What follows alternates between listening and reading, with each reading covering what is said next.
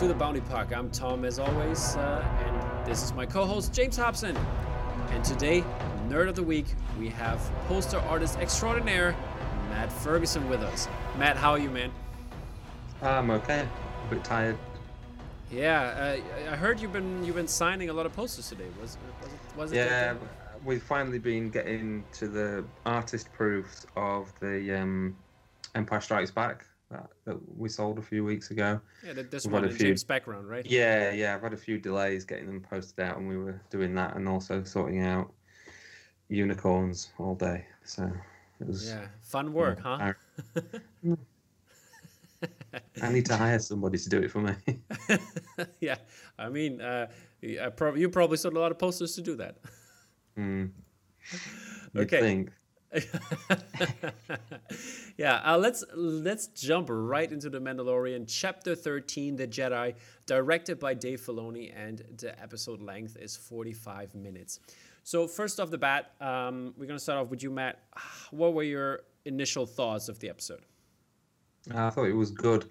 Uh, I, have been watching them with my wife, and she's not a hardcore Star Wars fan, so she she's seen the films she's not watched any of the TV series or read any of the books or comics.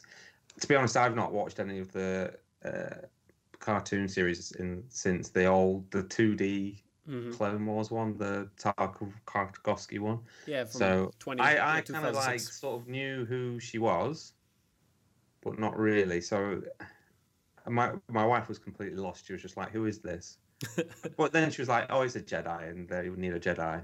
Yeah. So it was good. Um, it's very much like a deep dive into Star Wars. It's like when uh, the, am I allowed to do spoilers? Yeah, uh, yeah. we don't go, going to go too far. Yeah, we're gonna we're gonna yeah. It's, yeah, it's, yeah. all whole spoiler. When she mentions like who she's looking for, uh, Ahsoka. Hmm. Like I knew who that was because of the old sort of Shadows of the Empire type stuff hmm. and the old comics. But my wife was just like, "Who?" And I was like, "Oh, he's just a baddie, like Thanos, you know, just a big baddie." Yeah. So. they build him up over time, hopefully. So it was good. It was there was an awful lot of stuff dumped on, like yeah. those new story points and and stuff. So it was more interesting than the last few episodes. That's true indeed. Uh, James, what are what are your initial thoughts? It was good. Uh, similar similar to what Matt said, really. Um, it kind of like goes into a lot of lore um, I did think that actually. That's interesting to hear about Matt's wife, like what people who you know weren't into Star Wars, like in all the backstories, would have thought of all these characters being brought up out of nowhere. Um, but I think this kind of it seems like this is Dave Filoni just trying to win back some people who they they might have you know lost a little bit um, after the sequel trilogy, um, and it seems like they've done that with yeah. the the fans that moan about everything. Most people seem quite happy. Yeah. I heard. Yeah, all like all around, like a lot of memes, a lot of good stuff on the internet. Uh, nothing really bad that like st- stuck out there, but um, it's, a, yeah, a good show. Good show. Definitely, definitely. I um, preferred the sequel trilogy though. The sequel trilogy, then yeah, the new the new films. I'm I, I think much better. Then the prequel. Just, yeah than this new than the Mandalorian. Mandalorian is good, but it's there's I prefer this this why that's why I found this episode more interesting because of the Jedi stuff coming mm-hmm. in. I prefer a bit more of the sort of mysticism and interesting things in Star Wars. Just the straight up bounty hunter western stuff is fine, mm. but for me it's no different than like a team. He goes to a place, deals with it, mm. goes to another place the next but, week. It's good, but it's like a kid's cartoon. But building on that, isn't that like isn't the the the the mystery of the Mandalorians and like the watch in this case, isn't that interesting to you? I mean, that has some mysticism, some sort. No, it's just the same as Boba Fett. They just look cool. Okay. When you get down to it, it just looks really cool and he does cool stuff. So the twelve-year-old in me thinks it's the coolest thing ever. Like the episode the week before when he was spinning the uh, Razor Crest around and shooting mm. Tie fighters. I thought that was the coolest thing I've ever seen yeah. while I was watching it. But really, he was just shooting some spaceships. There was yeah. nothing some... really to it. It's just cool. Yeah, I mean, I mean, really cool. that's what we what we've been having for quite some time with the Mandalorian. It's basically Dave Filoni and uh, Jon Favreau uh, putting out their toys and uh, playing yeah. in the, playing in a sandbox, and then uh, hey, let's make this an episode. This is It's great fun if you just if you just relax and have fun with it. It really is. So, exactly. but this one had a little bit more to it, so I think it was one of my four, probably my second favorite one. The the finale of the first series was my favorite episode. Yeah. That was brilliant. Um, and this one was, was similar to that in a lot of ways. Yeah, we, we're gonna come back on that uh, at the end of the show again and yeah, talk yeah. talk some more about it. And uh, I want to jump right into it. Uh, in the beginning, we see the city of Calodan, and it looks like a really it's, it's like a you can see a ravaged planet, uh, factories in the background, which is really interesting, and uh, that comes in later. Um, I think it had a very cool feel in terms of the, the, the throughout the whole episode, the, the the planet and the cinematography they used. Um, what what are you guys' thoughts on that?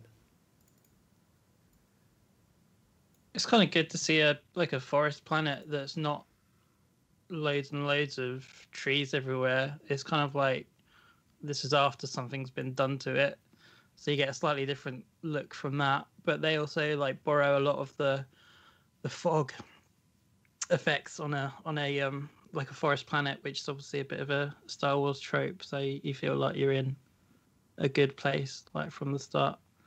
Mm. um after after the scene i i, I think I, I gave the planet like the real the the feel to it like that the empire is there in that kind of sort of sense uh, which we get throughout the episode uh, a lot and um how also how broken down the outer rim is in, in in that regard. I think that's really interesting to see but that just takes a couple of like one minute or so and then we are thrown right into the action and the big reveal happens. Everybody knew that it was coming but i never thought it would be in the first two or three minutes. Um, how did you guys feel about ahsoka showing up with her lightsabers wielding and killing bad guys matt Well, I don't have any connection really to the character because I've not watched. I guess it's Rebels or or Clone Wars cartoons. Really, I've, I've seen bits, so I know that she's like Anakin's uh, trainee. Yeah, what they Padawan, call pa- Padawans. Yeah. So he, I'm I'm a big Star Wars nerd, but the newer stuff, I'm not so much. I'm not, I just like the original three movies really, Mhm. and I do like the other ones, but I'm not in, into them like I was as, as the other ones. Um, so I thought it was cool. I thought her lightsabers had a cool sound Yeah. because they don't sound like normal lightsabers. So that was like cool. But again, it's just like cool stuff. I didn't know who she was really. but I- I think it was like for me it was really interesting to see that this uh, first of all there's a lightsaber we have Yeah. some we have some force powers and some cool uh, uh, choreography that like when she cuts people up and throws trees at them I think that was like pretty pretty Yeah. badass and like something She cuts the bell in half. Is that at the beginning? no that's that that's on? that's later on we're gonna we're gonna come to Say that it could have been though. They could have done it all in in less time. But anyway, yeah, yeah cool. Yeah, that was that was really great to see, and yeah, the lightsabers are really great. I, I read up er, um, earlier on on that because I did not know that, uh, or I, I didn't remember. Um, she th- there's like supposed to be the the white lightsabers come from uh, basically a bleaching of a um, of a uh, inquisitor, cis inquisitor lightsaber. Like there was a double bl- double bladed uh, lightsaber from the sixth brother, and she took out the kyber crystals and like made them like pure again and that's how she got the lightsabers. So yeah, Yeah, no idea what you're talking about. They sounded cool. I like like there are sort of different. Uh, see, I just see it like in things that I've seen recently. So Kylo Ren's lightsabers all like crackly and, Yeah. but hers are like really sort of smooth and perfect, even more so than the old trilogy ones. So Yeah. it- that and they make a, a softer hum. So I thought that was quite cool that they to have a different sort of sound coming out of them. Hmm. J- James, what were your initial thoughts? You, you know you know about Ahsoka, right? A little bit, yeah.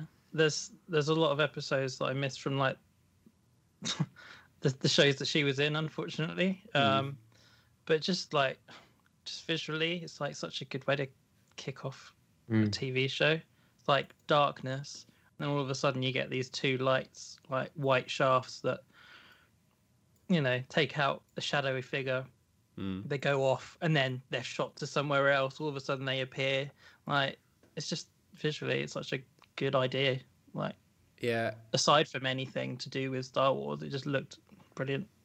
Yeah. Yeah, I think it looked also like really cool with the like all the fog and like when she turned them off and then she was running like with like, Exactly, yeah. she used a lot of, lots of force powers like moving twigs or like speeding up and stuff like that and I, I like the POV uh, vision when when she ran towards uh, one of the one of the guys with them with the A uh, 350 blasters and cut them in half that was really cool to see Kind of like Evil Dead, isn't it? Like that in the fog POV. yeah I can't. I can't remember this. I know. Obviously, they did that in there. I don't know if that was something that they referenced. yeah and Was it like Ahso- from Ahsoka's point of view that they were doing that? Yeah, I think I think it was for Ahsoka's point of view. Basically, you could see that the camera was like moving faster, and there's like was like a little blurry vision, so that felt like she was using like a force force speed to run faster, and I think that gave it this little feel. But just my interpretation here. Missed that. Missed it. But yeah, um, right away we also see the bad guys coming up, and uh, the bad Yeah. guys in terms of Morgan Elsbeth, uh, played by Diana Lee uh, Inosanto, which is uh, Bruce Lee's goddaughter, and she's also um, also a martial artist, and she uh, she trained with uh, Bruce Lee back then. That was like kind of like an interesting fact I read up on. And um, then we have Lang, played by Michael Biehn, who played Hicks in Alien and Kyle Reese in Terminator and many, many, many many different roles as well. Then we have some very cool HK uh, 87 droids. Um, and uh, yeah, and uh, Ahsoka gives uh, the baddies an ultimatum to free the people. I think that was really interesting that you could see like what is happening to this town and how the Empire took over. And uh, you could see definitely see the very cool Beskar spear, which we're going to talk about later a little bit. But um, how did you like the, the, the, the foes in this um, first entrance. Matt. I think um, they were. It, because I've got a daughter. It's weird. We've been watching a lot of um, He-Man, Mhm. and there's stuff in this that makes me think of He-Man. They were like henchmen. You Yeah. could, I knew straight away that she wasn't like really the main, or not going to be a main baddie. Mhm. So like that, had that cool sort of henchman thing to it. Um, it was yeah, it was weird. it was to me, weird. it's just yeah, it's like watching it's like watching something like He Man, Mm. like a Saturday morning cartoon, but just done with all this money put behind it. So it's just so strange to, to watch because it's like I don't know. It's just it's, I find it odd to watch. So it just it just makes me think of that of He Man. Okay. So speaking of henchmen, what, what's your favorite henchman of all time? Uh, what, or of anything Yeah. or just in Star Of, Wars? of anything?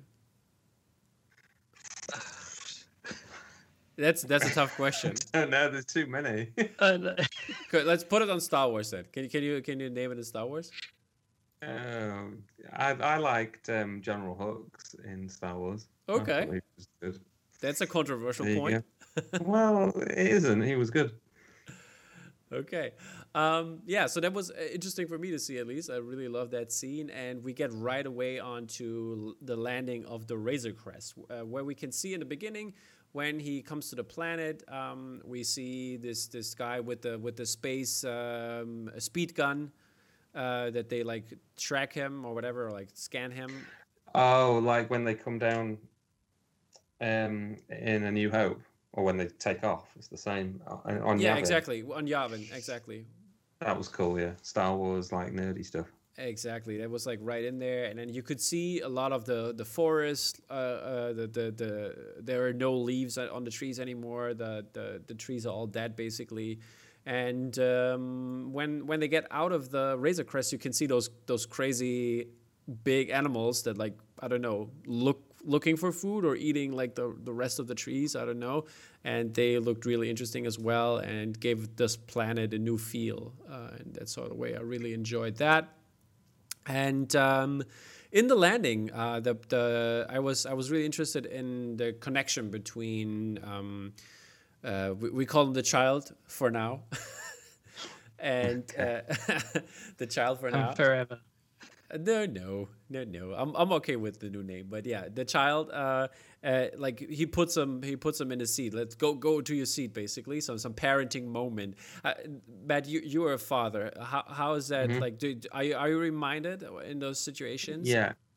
Well, you know, he wants the little knob thing, the not the control. Yeah, I, I, I uh, That's very much should have grabbed of, mine. like, of when when when my child wants something, you know, they become single-mindedly obsessed with it. But also, it Jesus just, the force. we knew, like my wife said, my wife said that's coming in. They're going to use that in the episode in some way because it was like a sort of of course, yeah. so yeah, very similar to how ch- children actually are. That's why he's so cute because he's a weird little thing that eats Hmm. eggs and stuff. But like my kid, when she was in that phase of just eating anything or trying Mm. to put anything in her mouth, same. And they do that when they just grab and they just. and It's you- gone. You just, oh, God, what are you doing? Yeah, So The, the only that's why he works so well because he's kind of just very accurate to what children are like. Yeah. So you just react to that. the only time I know that from was uh, when when my dog uh, was uh, very young. He always like was going for stuff and then just put it in his mouth and chewing on it. I lost a couple toys to that, and uh, the worst time was I was I was actually playing a Star Wars game, Star Wars Knights, uh, the the Old Republic online, and uh, my dog was chewing on the on the hardwire cable, the LAN cable, and I was disconnected. Well, I was really mad. But oh well, it's uh yeah, that's what they do, I guess. And um, yeah, this uh, that was really interesting seeing this connection and also how how their bond is growing more and more. He can tell him stuff, and he's doing stuff, and they understand each other in a certain way. What we've seen in the episode before when they were drinking together, having a good time. Um, that was all really cool. And then they're gonna move on to the town, and we see the um, again the, the Mando standing in front of the gate, and we can see the the top of the of the gate there. It looks a lot like the place on on on Yaku on, on Jakku, the the the the Ralph McQuarrie drawings. I think they were Yeah, inspired did, by yeah. that. So that was uh, Star Wars. yeah, and the Mando doesn't tell tell them the truth. He basically lies to them by what he's doing here, and uh, he keeps his agenda really hidden because I think he already knows that these are not good people. So um, yeah, um, and uh, then they enter the town, and it was like one of my favorite. Uh, uh, favorite things that happened was when you see the this deep uh, the, the depressed droid the the- this the like like the first droid you see is like always like walking slow and like I think that was a really fun moment and as you can see how the empire even kills the droids and they're not like living beings in that matter Totally missed that. yeah Matt did you catch that or Was it the sort of with the legs like the kind the one from Jabba's palace a bit? Yeah It's been tortured in Jabba's palace. yeah Made me that. think of like when they come to Mos Eisley in A New Hope, Mhm. it, but in the special edition version of A New Hope when they Mhm. passed by a bunch of critters and stuff. So it's kind of like a classic Star Wars yeah thing. Show some weird stuff happening with creatures as Yeah. you go into where you're going.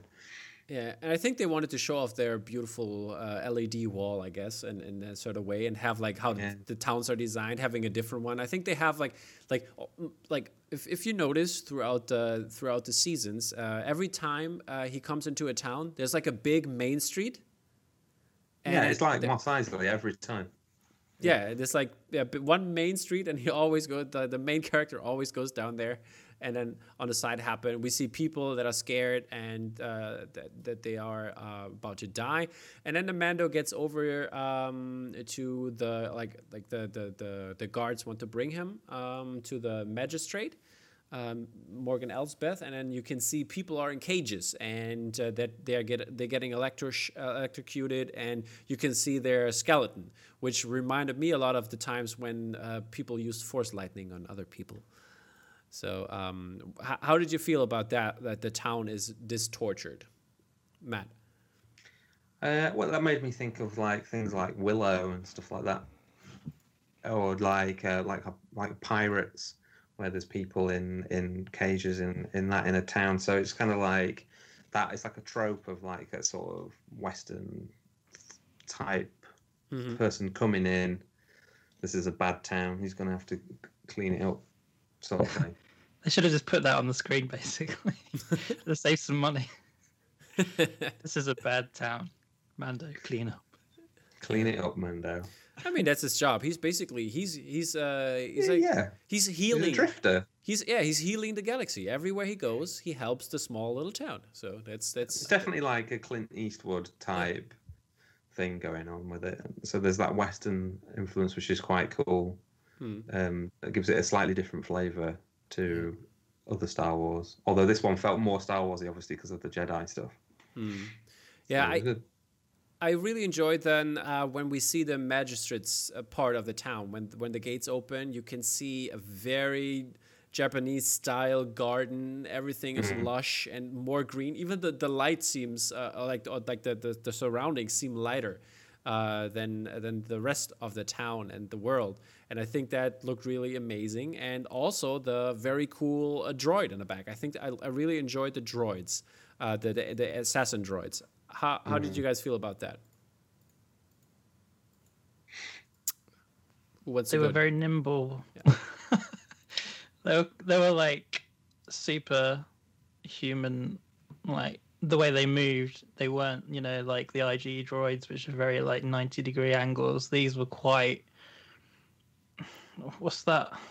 The guy who did District Nine, uh, Blowkamp, Neil Blowkamp, Neil yeah. Blomkamp, yeah. Chappie.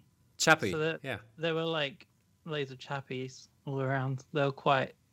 They moved quite. Yeah. What was the guy in Rogue One?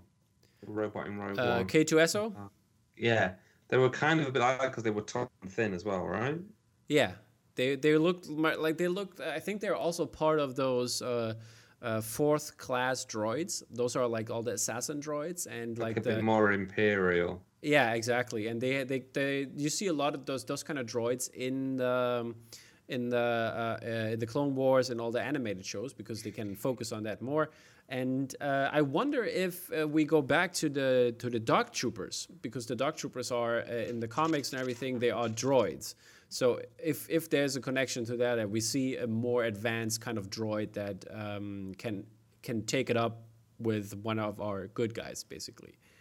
And this feels like very prequel-y and you, you see like the separatist army that use droids and stuff like that. So that's interesting if this kind of feeling is um, or if they come back with that in that regard um, also in the town or when, when he talks to the magistrate she shows up with uh, the bounty basically uh, uh, or the re- reward he's going to get later on which is the uh, the Beskar spear. And I think the Beskar spear looked really cool and it was like interesting concept because I think there is some concept art where Boba has this this kind of spear and so to look at that and how that's going to filter uh, filter. Did, did you know about uh, Matt? Did you know about that Beskar can um, hold off a lightsaber?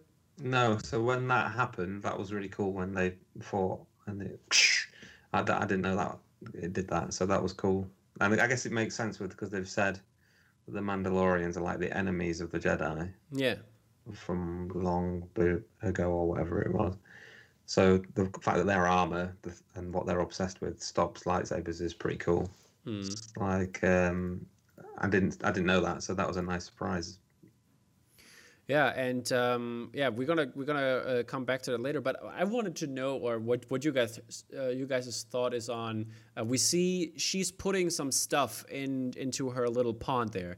Are this gonna just gonna be some space kois, or is it gonna be a big big fish in there?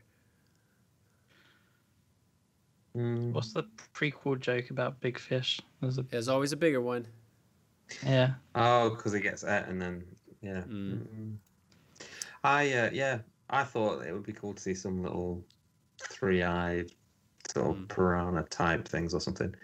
Like a bit I, for me, I thought I thought like James Bond, like she could push people in and then Yeah. just get into skeletons. Piranhas. Well, that obviously that's all not going to happen, but Yeah. um, that's what I thought when I saw her doing that. Yeah, that's true. Um, also, Missed what I, opportunity. also what I wanted to say was, um, or was I forgot to say was, I, I also like the when he put like when he used the spear and like clung this uh, against his armor, and it makes this particular Beskar sound they created. I think that is like you hear that sound when they shoot when they shoot blaster bolts at him and it, they bounce off. And I think that's really interesting that they have a It's certain sort of sound. like how they know it's actually that metal, isn't it? They go, "Oh yeah, this is the real deal." When it makes Exactly. that sound, so he's like, "I'll have that." Exactly. Yeah. I think it, it is also like like basically a lightsaber humming, you know, like when you or ignite a lightsaber. This mm-hmm. is the, the kind of signal sound for that. I think that's a really cool little effect that they put on there for uh, the Mandalorian. Um, so they're gonna leave the town, and uh, I like I like that he talks to the Lang dude, and like he would like, "Wha- "What's this green thing in your back there?" Blah blah blah, and he's like, uh, "Yeah, it's my lucky charm." And I, I it's like it's like sometimes he's always like referring to it sometimes as a pet, sometimes as a lucky charm. He's just like he's not really. I, th- I don't know if he's like not grown into that role of a dad yet. Uh, what what do you guys think? Is that uh, is he there yet or not?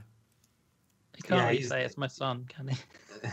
I think he is there, but he's just like not saying it. He's too like cool. a classic sort of dad thing because dads are always like quite classic dads anyway, are quite closed off. Yeah. Never say I love you, son.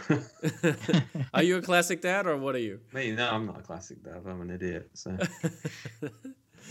okay, yeah. So they're on the hunt. Uh, we can see again a lot of destroyed nature, which is interesting to see. And in this destroyed nature, you can see, uh, like right before they meet Ahsoka, uh, you can see in the top. I, I, I highlight this for the people because it's very dark. You can see an owl-like creature, and the, this owl-like creature is like the the foreshadowing that okay, Ahsoka is gonna jump out because if you have watched the Clone Wars, um, it, this this kind of owl creature is called a convor, and uh, this convor in particular is called uh, called Morai, which is very connected to Ahsoka in a way. And she, uh, the, you can see this owl-like creature multiple times throughout the different uh, shows, and uh, very much featured. It's a little Easter egg for. Uh, oh, is it like a is it like a demon or something? um, the, the actual is it like a familiar or is it just a thing? No, it's an actual thing. But the, the story behind is that uh, the the I think it was the mother of uh, Morai, which gave her life or her power, so Ahsoka could live. And basically, Morai saved Ahsoka in that way. So they are kind of like like Shuk, uh, like Chewie and um, Han connected by this bond. Okay. So I, that's, this is basically the kind of story there. But um, then we have also some some Mando tech moment where he looks again through his helmet, like with the heat sensor, and uh, doesn't see anything. That reminded me again of A New Hope. Uh, when Luke looks through his binoculars, then the Tusken Raiders show up, or uh, when the Mando does in Episode Two, when the uh, was a Blurgan, I think the Blurgans, the, the the those animals that he rides on later on, uh, when they pop up like right after looking through uh, binoculars and stuff like that. And yeah, we see Ahsoka popping up and a big cool fight ensues. And uh, first off, you see uh, him uh, catching uh, with his Beskar, catching the lightsaber. She must be wondering wha- what's going on. I, I don't know if she knows how good Beskar is. Because when, I think when you look at Bo Katan, I don't know how, because they have, their Beskar doesn't look like pure Beskar. I wonder if they are um, protected. But but I'm not sure on that. But um, yeah, that looked really cool. And then we have another um, uh, Empire Strikes Back moment, uh, which is really cool when he shoots uh, his little rope thingy and ropes Ahsoka like he did with uh, like Boba Fett did to Luke, right? You all remember that moment in Return of the Jedi? I remember in Return of the Jedi. Did that happen in the episode? Yeah, it happened uh, uh, like on, on on the barge where before they No, no, it happened in Return of Jedi. I remember that, but did that happen in the episode that we just watched? Oh yeah, yeah. It, it happened when they were fighting. He he shot he shot the, the the rope thingy, and then she used her force jump and jumped over the twig, and then he he was pulled up, so he had to let go. Oh, yeah, yeah, yeah, yeah. Now you now you remember. Now I know. Yeah, yeah, yeah. I know what you're talking about. now. yeah, so that was really interesting to see. And then he like basically says, "Hey, we need to talk," and uh, yeah.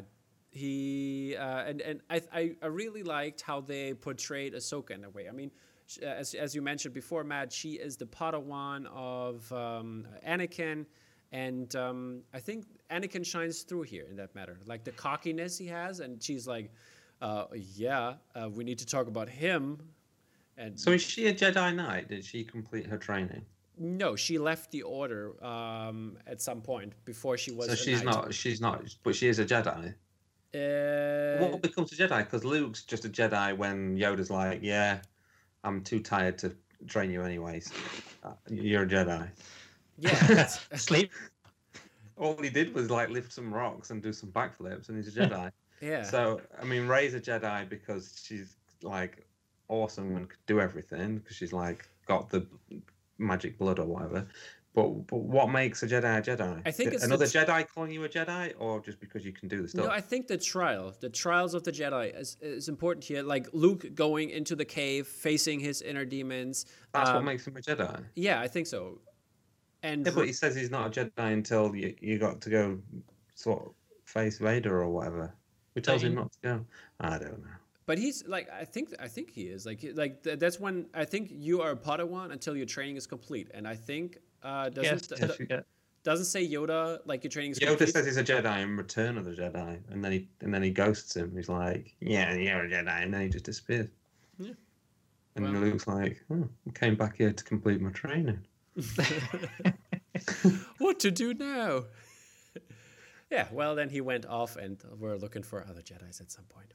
But yeah, so I don't, I don't know. It, I think she, I, I at least I would say, I think she, She must be a Jedi because the episode's called the Jedi. yeah, Unless but I think about that's the general idea of there is Jedi around. Yeah. Yeah, I Maybe think it's like now we're introducing the Jedi. Yeah. Yeah, because he's off to get another one now. yeah, I think that's it. But um, uh, I think she doesn't consider herself as Jedi. I think it's like a gray area. I think she's more like a Qui Gon type person. Yeah, she's more of a pacifist, isn't she? She she she kind of walked away from the Jedi Order because she felt like she was becoming more of a warrior rather than what the Jedi are supposed to be. I mean, she was killing a bunch of people in this episode. Well, no, I suppose Yeah. times have changed, maybe. times have changed but yeah then they have the talk um, and yeah I, I, I really liked when the mando was pacing back and forth in, in terms of uh, um, what he like like basically like he's waiting for uh, like like let's say like birth. Like he's waiting that the child is gonna come into his world like you know like in a waiting room. Were, were you like that Matt when your daughter was born or were you in the in the in the room? I'll not go into any details. Okay, but yeah, I was. it's all good, all good. Because Yeah. because I think you see those scenes like in movies, like you know, walking back and forth, like the, the dad waiting and with the cigar, No, no, not like that. the stereotype, stereotypical, Yeah, stereotypical no. things. But yeah, I, I, I kind of felt like that, and I loved how they communicated. Like you can only only hear his cooing, and uh, yeah, she um, explains it later, which is really int- in- interesting to see. And um, then the great scene where everything happens, the the big big reveal. Uh, and Ahsoka just says casually, "Yeah, Gro- Grogu was doing this or that, blah blah blah," and then he's like, "Grogu," and then he tries the name out, and I love how how uh, Grogu reacts right away, and I think that's that's a that was a great moment for a lot of people. How how did you feel about the name?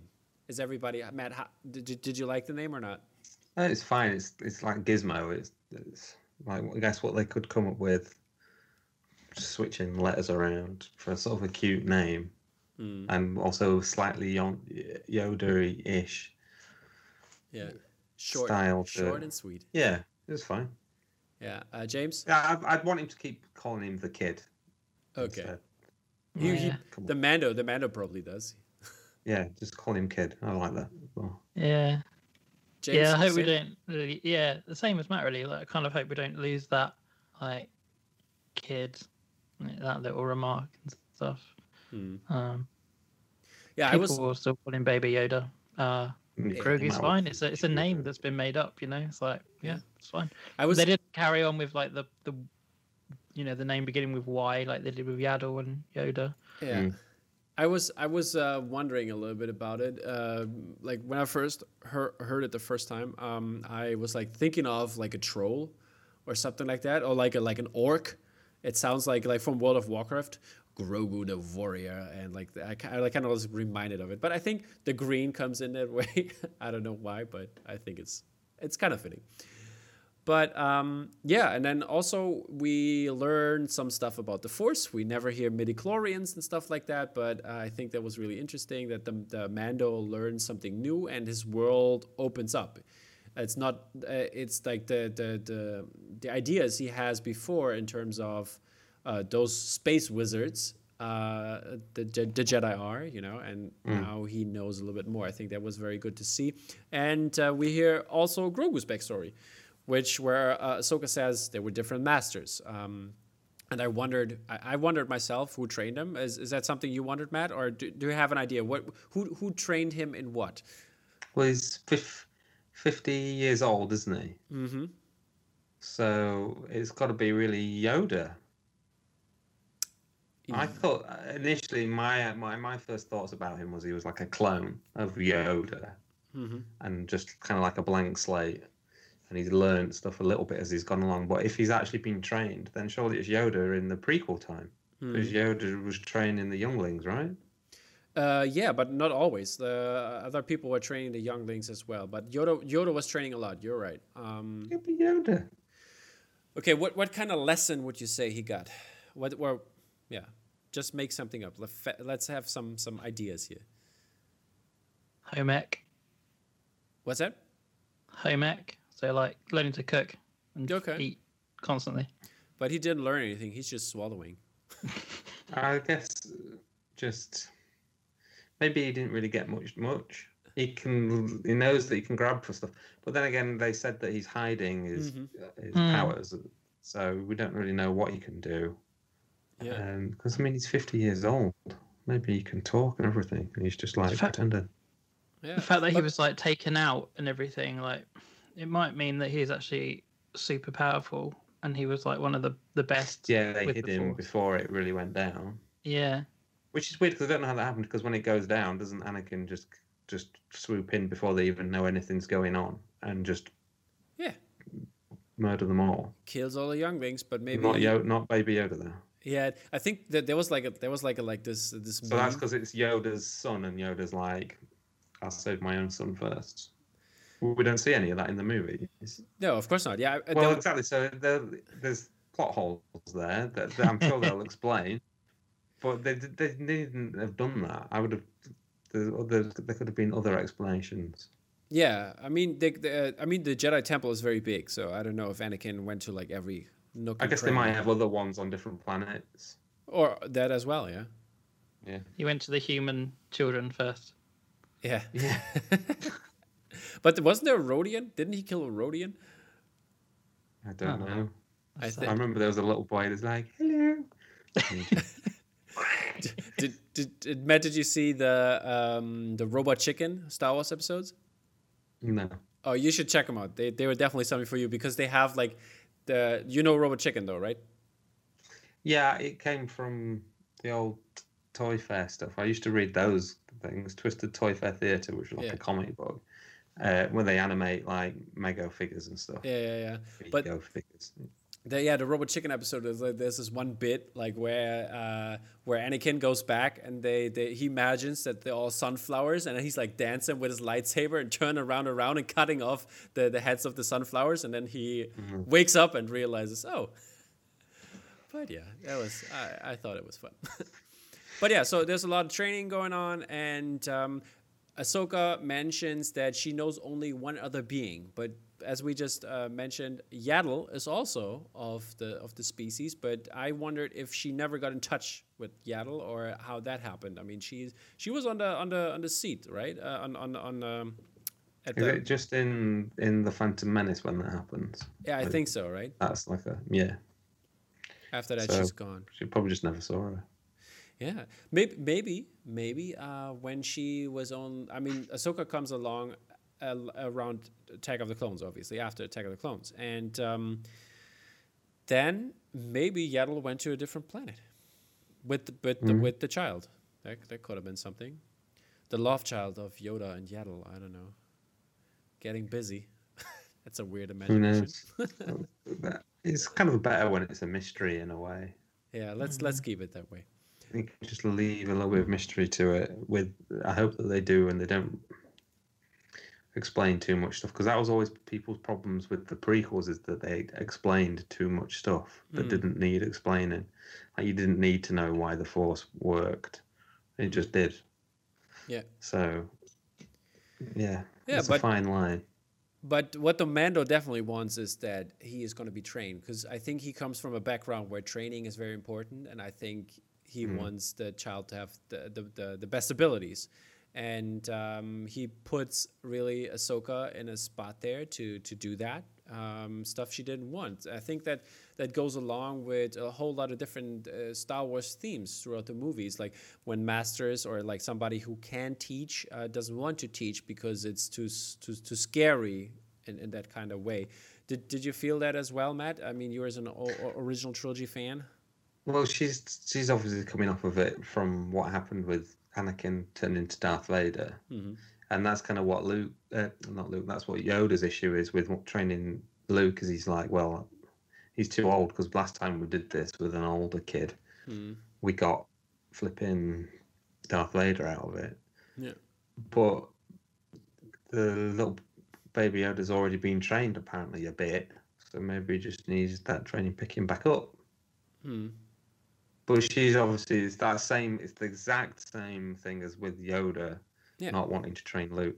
And I know I, it might end up with it being her in the end anyway, training him, and they might just stretch that out over a few episodes, Okay. and then she'll be like, you know what, I'll do it. It's either that or they're going to bring Luke Skywalker back, and it's going to be like, Okay, yeah. uh, Let, let's let's yeah let's let's talk about that later. Let's talk about it later. Let, um, so yeah, they're gonna start training. Uh, uh, floating rocks always a thing. Uh, you know how that works. Um, and yeah, that, I think that was like a really fun scene, uh, especially when like the Mando went like uh, when like like this.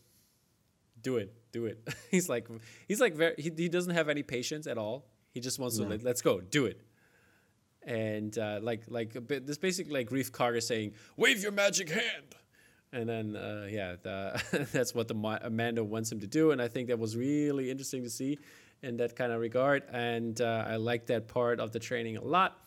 And um, yeah, that uh, turns into like this father-son moment again, like like throwing a baseball. I think that was really really cute. Did, Matt, do you have those kind of moments with your daughter? Is she is she in that age where she can do cool stuff?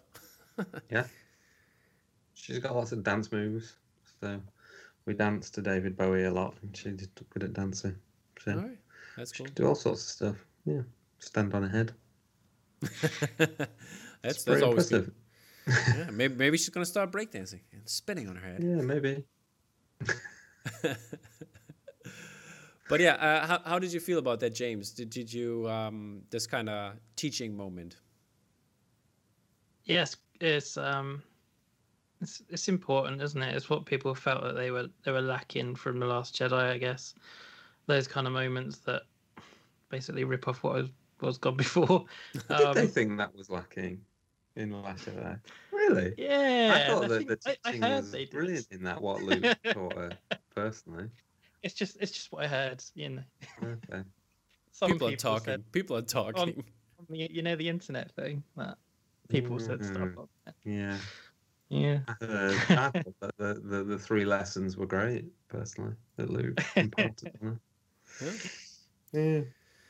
Yeah. Uh, so yeah, floating rocks. That's always the thing, as we said. And then uh, basically uh, we talk about fear, and uh, as we as we already did, and um, uh, we see like the doubts in Ahsoka's mind. But then uh, they want to help uh, the Mando, and uh, she puts him on a path to to uh, that there is the possibility that she will train him, and then they're gonna go uh, uh, attack the town and take it or take it back, take the town back, and then we have another great action scene with uh, Ahsoka when she cuts the bell in half. That's the the the, the part Matt Yeah, talked already that, about. That didn't happen at the beginning, but in my brain, it did. yeah. Because a lot of it, I, this wasn't me so much. My wife thought felt that they could have got to stuff quicker. Yeah. Okay. Yeah. she's like asking that question, like, "Who do you work for? Yeah. That's that's very Where important. is he?" And and then and then saying the name finally. It's like could have just asked that straight out from the beginning. Yeah, right. It was it was a long build up to get there. I, I, So I- it's kind of like cheap, a little bit, a little bit of a cheap shot, storytelling wise. yeah. I, I, get know. why they did it, but Yeah. Yeah, but I, I still love the fight scene, and I love like she's also also cocky again to this one dude, basically saying, "Run the fuck away," uh, when when he when he doesn't have his weapon anymore. Uh, it doesn't kill him though.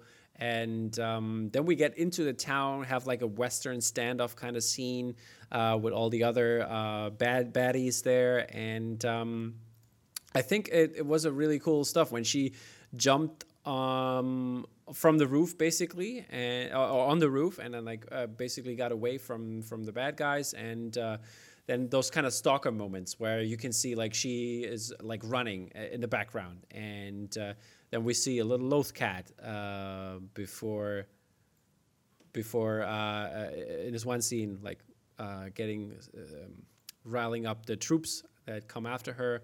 And uh, yeah there's some some crazy stuff in there. How, how did you like the, the action scenes of that part? Matt? Well, it's really, it's, it's again, it's really cool, but not knowing the character, not knowing why she's doing what she's doing because it's not being said. Mhm. It's just cool stuff happening in front of me. So then I can compare it to like the fight scene in which is behind you on that poster in The Last Jedi, Mhm. where they fight and there's a reason for it, uh, and it's character driven and it's all about the journey that those characters are going on their arc. Now, I'm assuming Ahsoka's got an arc, but I've not seen the cartoons, so I don't know what that is, and I'm not sure if it's really relevant to what's happening in this episode. And I guess it is because you find out who she's after later on. But yeah i, I could it's hard. It's hard to just to get beyond it just being something cool when it's not coming really. If you take the episode as a standalone episode without watching anything else, Mm. because they are Mandalorian episodes are kind of standalone adventures in a way. Yeah. So then it's just kind of cool stuff, and I'm like, I want to really sort of more character. So I prefer just the sort of training scene or when they were just talking. Mm. Personally, okay, it was cool and everything. Or the or the standoff between Mandalorian and the and the yeah lang it's his name's Hicks lang guy. yeah yeah uh, that was that was more interesting because they'd sort of established that sort of Mhm. character a bit more weirdly. Yeah. I, I, I really like that how they how they uh, did like this this sound like sound bites. You know, you could hear the lightsaber, the Beskar Yeah. playing in the background, and then then uh, uh, the Lang guy says basically, "Oh, uh, my side could win, your side could win," and then he basically says in the end, "Oh, I think your side won." And I think that was like that was a cool moment uh, in, It in, was in more interesting because it was out of a place of character. Yeah, but I also have to say I like the fight cho- uh, choreography uh, with uh, with the spear, obviously, and um, when uh, the concept art you can see that it's very Japanese animated uh, uh, or like drawn in that way. Uh, you can see like this dojo kind of type of fight, which was really So cool. it goes side on like like a fighting game, yeah, Yeah. exactly, and then which was kind of cool. And I liked it that she uh, that Ahsoka had trouble with, with her. Like so, so she has has been trained, and that's what uh, that's what the, what she what she also says basically by her master, which we reveal later um, at, at the end of the fight, where she asks, "Who's your master?" Uh, uh, uh, where where she asks, "Where is Thrawn?" And Thrawn is thrown out. And uh, what was your initial thought when you heard the name?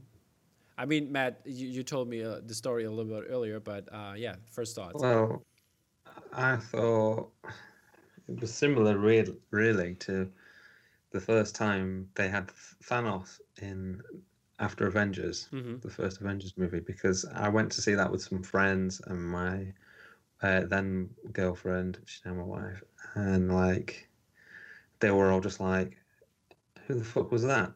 and I was like, "That's Thanos," you know. He's like the big bad because I read all the comics, so I was like really excited. But they were just like, "Who's that purple guy? Who gives a shit?" And like people hearing a name, they're just gonna be like, the majority of people that are watching Mandalorian don't know who Grand Admiral Thrawn is, Mhm. so they're just gonna be like, yeah. It might be cool how they reveal him and how they build him up, because that's what happened with Thanos. They built him up over time, and it became something really good that you could go back and enjoy. Yeah. But um, as of as of now, it, it, it just fell flat because Yeah, it, it has not to be. established in any way whatsoever outside you know, of the comics and stuff. Yeah, exactly. The, I mean, he's been in two seasons of uh, Star Wars Rebels. He's been on there. I don't, not watched it. Yeah, I know, I know, I know, I know. But I, I he's been on there, so I, I wonder how they're gonna how, how how they're gonna do it. I mean, he's been established in the in the animated show and put put him in there. I mean, Ahsoka wasn't like really established in here. If you don't know anything about Ahsoka, she was thrown in. She, she's a Jedi doing her doing her thing. And um, I wonder how they're going to do that. James, uh, do you know about Thrawn? What was your what were your thoughts on that? Yeah, a little bit. I wonder if they're sort of doing this on purpose, just because you know it's all on Disney Plus, isn't it?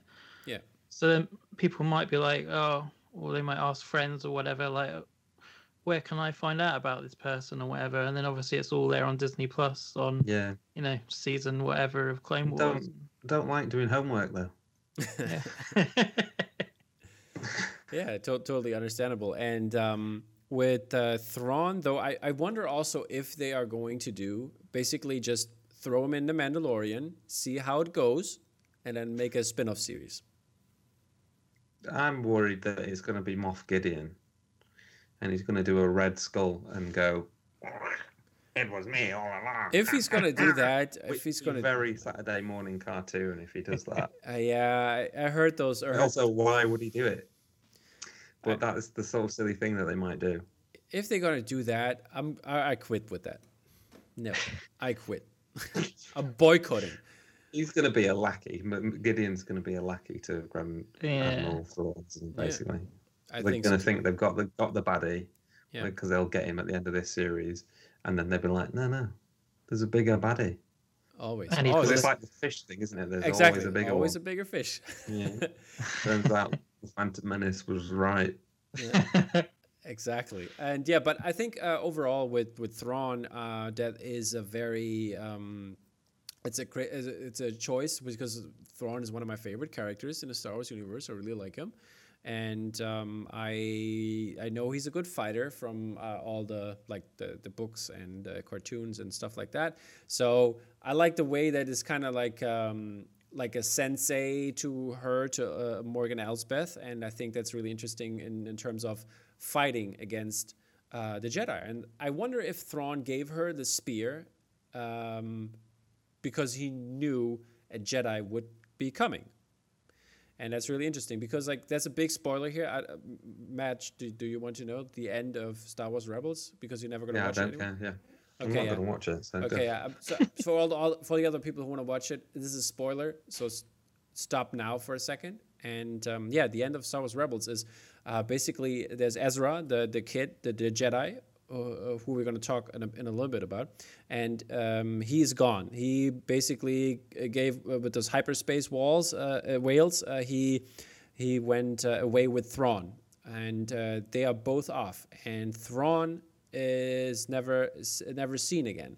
And as and uh, Ahsoka at the end of Rebels takes up Sabine Wren, another Mandalorian, to look for Ezra.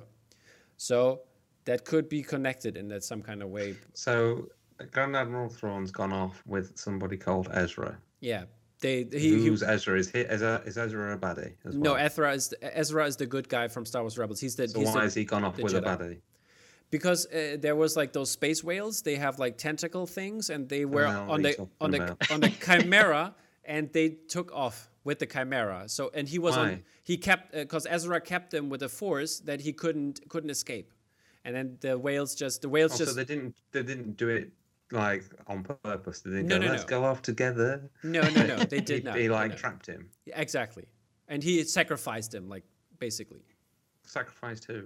uh, he sacrificed himself to keep Thrawn like to to to, to, to And get what him does Thrawn do? Is he like just a baddie, or has he got magic powers as well? No, Thrawn is uh, he he's like very uh, calculated. He knows uh, he's like he studies a lot. He's, Genius. yeah, he's So like he's a blue. He's a blue Moff Tarkin. he's like no, I would say he's like a blue Sun Tzu. No, but in Star Wars. Yeah, in Star Wars terms, he's like yeah, he's like a better version of Tarkin. Mm. Okay. So yeah, that's that's his thing, and yeah, and uh, yeah, so we we have Thrawn, we have all of that, and we have a little aftermath. We can see um, one fellow artist uh, in in the background. Uh, I just pulled the image up because uh, I, I, don't know if you know him, Matt. His name is Scott Saslow, and he was one of the extras in there, so that was kind of fun. I do know, I do know that name. Yes, yeah, he, he was he was in the background. I pulled it up. That was fun. and because I had him, I had him on the show. He was my actually first guest for my movie poster podcast, so that was kind of good to see him. And um, invite me to go onto the set, did they?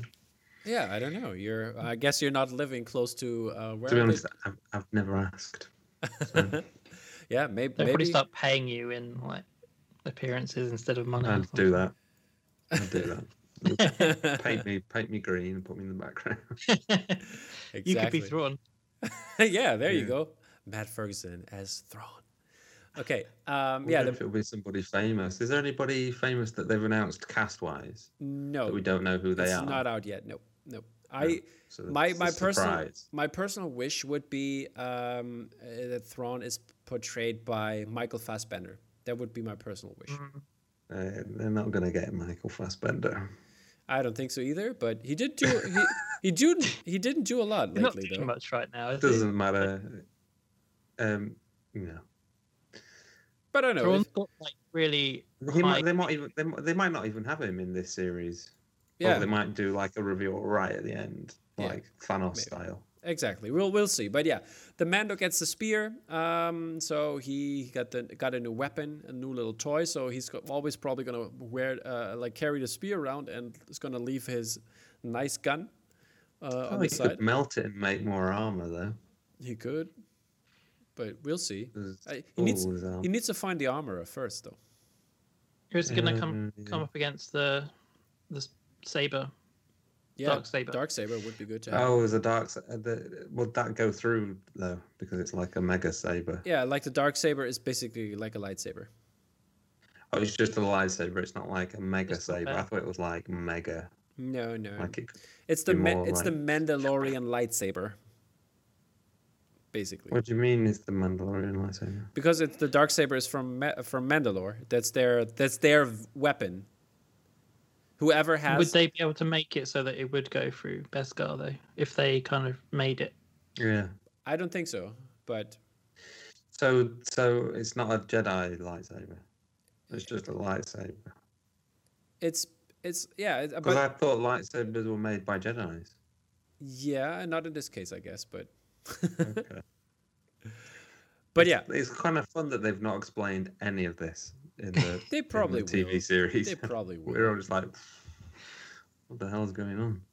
Okay, yeah. So um, then we get this kind of like um, almost like a, a, goodbye scene when the Mandalorian has to or, or, wants to leave Grogu with Ahsoka, and he goes there. Like it, like his voice is almost like cracking. He sounds like he's gonna cry in a second under his helmet, and um, I, I was almost crying. So uh, I th- I thought it was a very emotional scene that he has to leave him behind, but um, I don't remember that happening. I know me neither. what? Why not? Oh my god, people. oh my god. He sort of was like, "Are you going to train him?" And she was like, "No," and then that was it. That's what. so he was like, "All right, no, he's like, screw you then." He's he's getting the spear, and then uh, uh, he's gonna say to Ahsoka, "Okay, uh, I the the, the, uh, the Grogu is in, in the ship. I'll I'll go get him." and then he's he wants to he's gonna go there and he's like sleeping in a hammock. And then he's like hey buddy uh, you, you need to go? And then uh, they they talk have like a little almost like a goodbye. And he's like very sad that he uh, needs to hard to tell with the helmet. give him up. But you could hear in his voice. I could hear it i want to hear it okay yeah but yeah so um that We're is already hap- crying that's what you heard yeah Exactly, and uh, that that's hurt. And then uh, Ahsoka comes up and then basically tells him, "Hey, you got to stay with him. You got a connection. And you guys are you, good for each other." It's it's not a it's not Game of Thrones, is it? They're not going to just sort of no axe characters. You know that they're stuck together. Exactly. I'm not going to take that that leap. So that's probably why I was like, yeah, people would go crazy as well. So, but yeah, um, then Ahsoka uh, throws the name Tython around, and Tython is, uh, for all the people out there who's, who are not familiar, is a planet uh, in the in the mid in in the, in, in the core worlds. It's very close to Coruscant, and it is was the seat of the Jedi E, which are the the the kind of Jedi before the Jedi, like twenty thousand plus years, and uh, Well, like the Knights of the Old Republic type stuff. before that, way before that. Knights of the Oh, Old right, Republic is like okay.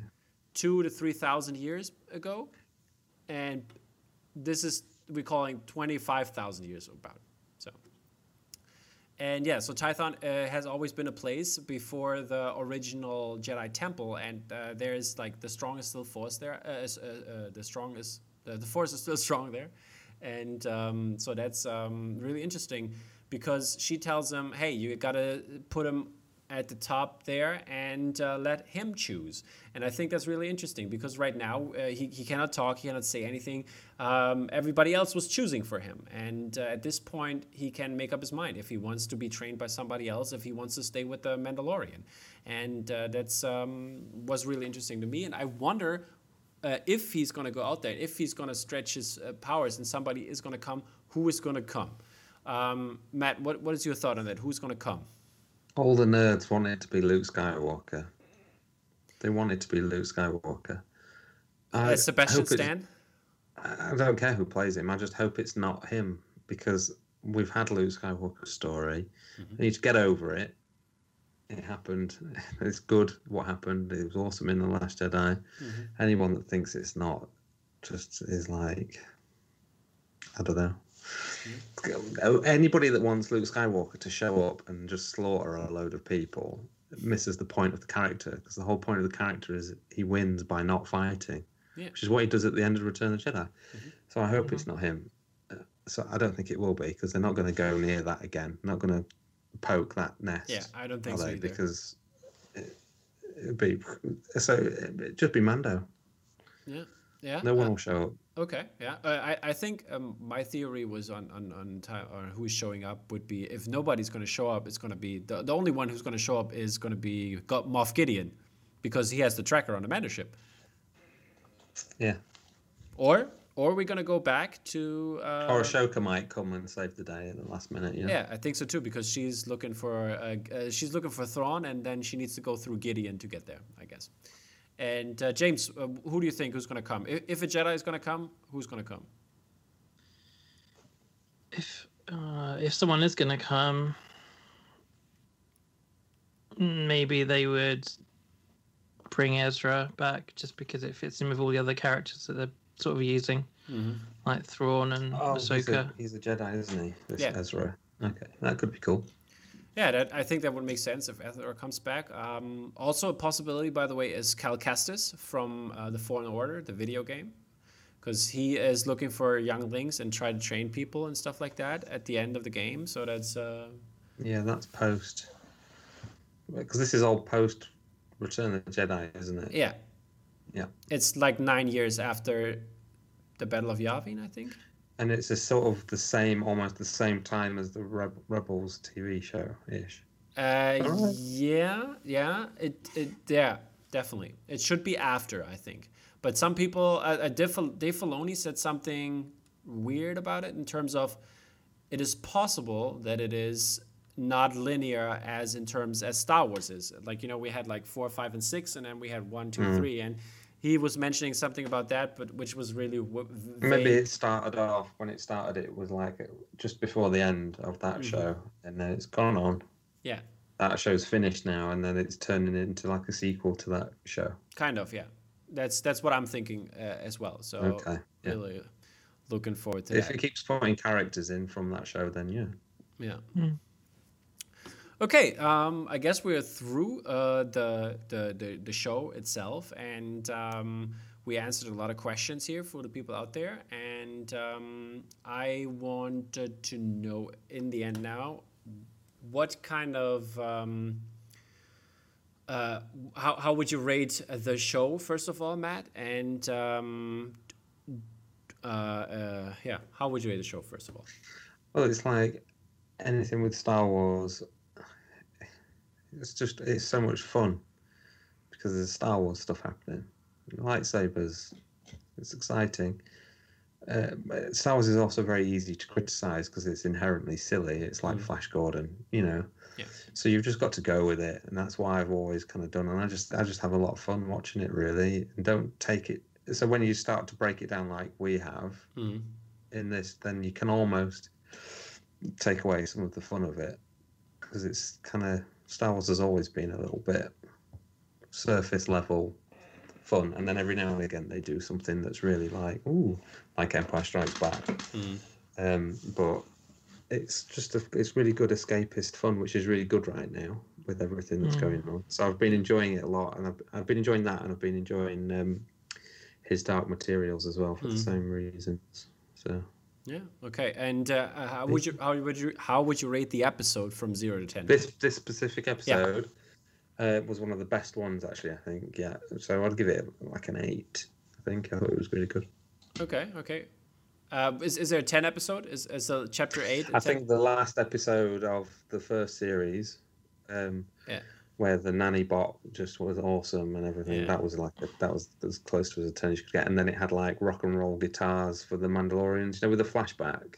Yeah. And they came to save him when he was a kid, and it was like that was so insanely cool. Uh, that Yeah. one was was like pure Flash Gordon. They were flying around on rockets and Yeah. Stuff. That was wicked. But by the way, speaking of speaking of the music and the sound, I think the music and the sound in this episode was really great. Yeah. uh, in terms of the cinematography, and I think they even had um, a little piece of Yoda's theme throw uh, like like put in there. Well, there was the there. bit when the Razor Crest took off and it lit her up red. Yeah. And that was the same as in like Empire Strikes Back when Yoda says like there is another. So that was kind of cool Star Warsy Mm, vibes. It was really good. Music, the music was amazing. yeah. James, uh, how would you rate this episode? Um, I've only watched it once, this one, but um, I'd probably give it an eight as well. Um, maybe Alright. in. I mean, we we kind of do point fives and stuff, don't we, as well Yeah, yeah, sometimes? sure, sure, Like, sure. I'd, yeah, maybe eight point five. Okay, I, I guess I'm gonna be a little bit higher than you guys. Uh, I'm I'm at 9.5 because this is is my favorite episode, tied with chapter eight. Yeah, I'd agree with that. True. It's. I think I prefer Chapter Eight, if, if that's the one, Mm-hmm. the last episode of Series One. Mm-hmm. Um, but this one was it, there was more interesting things going on. Basically, I was really sort of interested in f- trying to find out what was happening, which is always good when you want to know what's going to happen next. Yeah, from So for yeah, me it was good. like personally for me since I'm like very nerdy into like comics, books, audiobooks, and all that Yeah. stuff. It was like really uh, it gave me a lot in terms of like the stuff I know about, and then expanded on that, and that, that was really interesting for me. That's why I love this episode so much. But yeah, so um, for the people out there, um, Matt's art, he did some very cool art for the Mandalorian. Is there going to be a second season piece, uh, maybe? Um, well, the yeah, maybe, but the thought I had was like doing different characters Oh, that's cool. because there's lots of cool new characters now. So Yeah, like I might not do exactly or- the same thing. Not just headshots. Okay. No, more like just like a cool Ahsoka one and a cool a new Mando one and a Could- cool this guy that guy. I There's want- lots of cool guys. I want to see a frog lady one. Mm. Yeah, the Frog Lady's the best. Yeah, that that was that was probably my third favorite episode. Yeah. I loved it. I I, thought the humor too, was yeah. just spot on. I I, just thought it was great, and just the spiders and stuff. This is just really good, Mm. like proper Flash Gordon nonsense. It Mm. was great. Loved that one. It was directed by Peyton Reed, wasn't it? The yeah, Mm. exactly. Ant Man, which I also love. So I obviously like his sense of humor. It's very Yeah. funny. Yeah, exactly. Okay, so uh, people out there, look forward for Matt doing some very cool Frog Lady, yeah. Mandalorian uh, artwork, Frog Lady in, in, in particular. I'm, I'm already calling one. I'm gonna get one. Frog Lady definitely needs to go up at the wall. Uh, and yeah, so tune in next week when we're gonna talk to another Matt. Uh, It's gonna be Matt Taylor. He's gonna be on and um, uh, review with us the next episode, people. Bye, guys. The, may the force be with you.